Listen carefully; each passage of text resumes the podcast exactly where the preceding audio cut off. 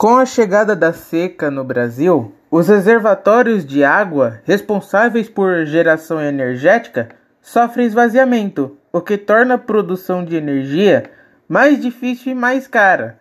E em períodos de crise hídrica, usinas termoelétricas começam a ser operadas e é eminente o aumento das contas de luz porque o custo de geração de energia e a construção da usina é mais alto.